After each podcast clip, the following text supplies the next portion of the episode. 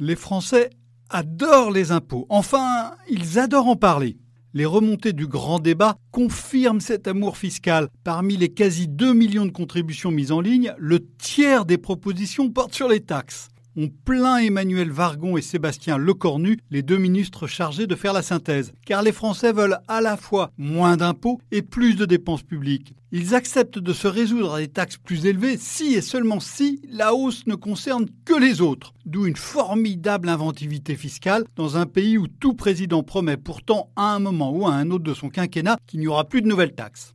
Mais le grand débat estompe l'essentiel? Il faudra faire des choix Or, c'est de plus en plus difficile, en France comme dans les autres démocraties, car le débat se polarise. Faut-il augmenter le SMIC, réduire le poids de l'État, fermer les frontières? Chacun s'enferme dans ses certitudes, confortées par des réseaux sociaux numériques qui fonctionnent en circuit fermé. Les uns veulent toujours plus, les autres toujours moins. Sur l'impôt, c'est flagrant. Des responsables politiques, des économistes ont le marteau fiscal chevillé au corps. Quelle que soit la question, la réponse est toujours la même. Davantage d'impôts pour améliorer l'école, réduire les inégalités, assurer le droit au logement, lutter contre le réchauffement climatique, voire réduire le déficit, même si un système où tout le revenu partira en impôts serait insupportable. En face, d'autres responsables politiques, d'autres économistes n'ont que le réflexe de l'amputation. Mais le toujours moins n'est pas toujours l'idéal. Lionel Zinsou l'avait démontré en 2015 en prenant à revers l'université d'été du MEDEF. À l'époque Premier ministre du Bénin, ce financier avait ravi les patrons présents en citant le taux de prélèvement obligatoire dans son pays qui n'était que de 16%.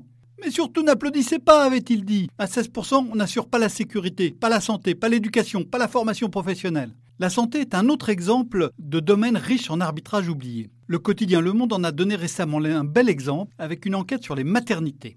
L'arbitrage était pourtant présent dans le titre. Je cite, Les trajets s'allongent, les établissements gagnent en sécurité. Mais les médias audiovisuels, eux, n'ont retenu que l'allongement du trajet. Il y a pourtant ici un choix à faire. Le raisonnement des extrêmes est précieux. Faut-il construire une maternité de pointe autour de chaque femme enceinte? Évidemment non. Faut-il une seule maternité en France qui ferait les accouchements à la chaîne avec l'efficacité d'une usine coréenne d'écran plat? Évidemment non. Il y a donc un arbitrage à faire entre le risque d'accouchement avant d'arriver à la maternité et le risque d'accouchement dans une maternité pas assez équipée. Et cet arbitrage se fait presque toujours sous contrainte budgétaire, comme l'avait montré la Cour des comptes dans un rapport de 2015.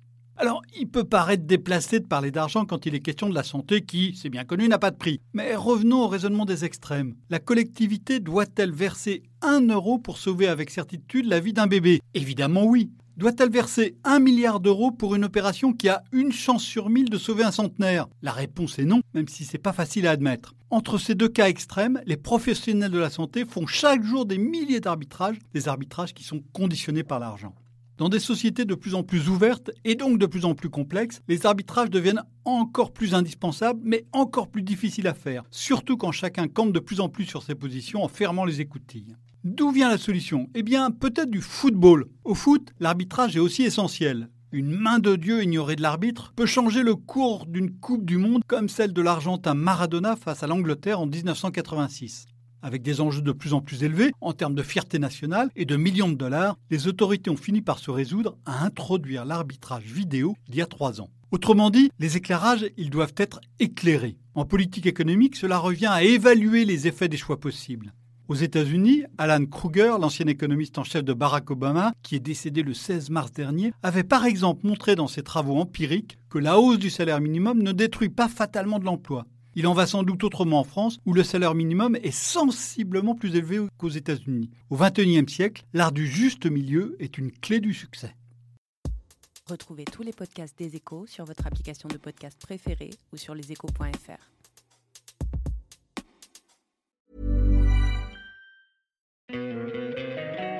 Don't you love an extra $100 in your pocket? Have a TurboTax expert file your taxes for you by March 31st to get $100 back instantly.